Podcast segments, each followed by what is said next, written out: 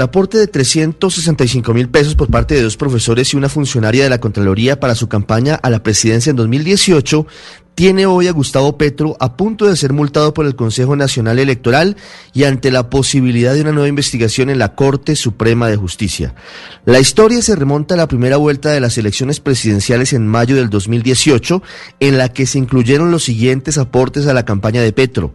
120 mil pesos que aportó Sandra Salazar, funcionaria de la Contraloría General de la República, 150 mil pesos que aportó Gonzalo Pérez, profesor de la Universidad Pedagógica y Tecnológica de Colombia en Tunja, y 95 mil pesos que aportó Berta Bravo, profesora de un colegio público en Pasacaballos, corregimiento de Cartagena. El 5 de junio de 2018, es decir, entre primera y segunda vuelta, un abogado llamado Eduardo Rincón Herrera le pidió a la Superintendencia de Sociedades que investigara la posible financiación de la campaña de Petro por parte de la empresa Monómeros, que fue una de las joyas de la corona del régimen de Chávez y Maduro, porque le parecía muy llamativo que Petro hubiera obtenido tan alta votación en el Departamento del Atlántico y en la ciudad de Barranquilla. El Consejo Nacional Electoral, con ponencia el magistrado Renato Contreras asumió el caso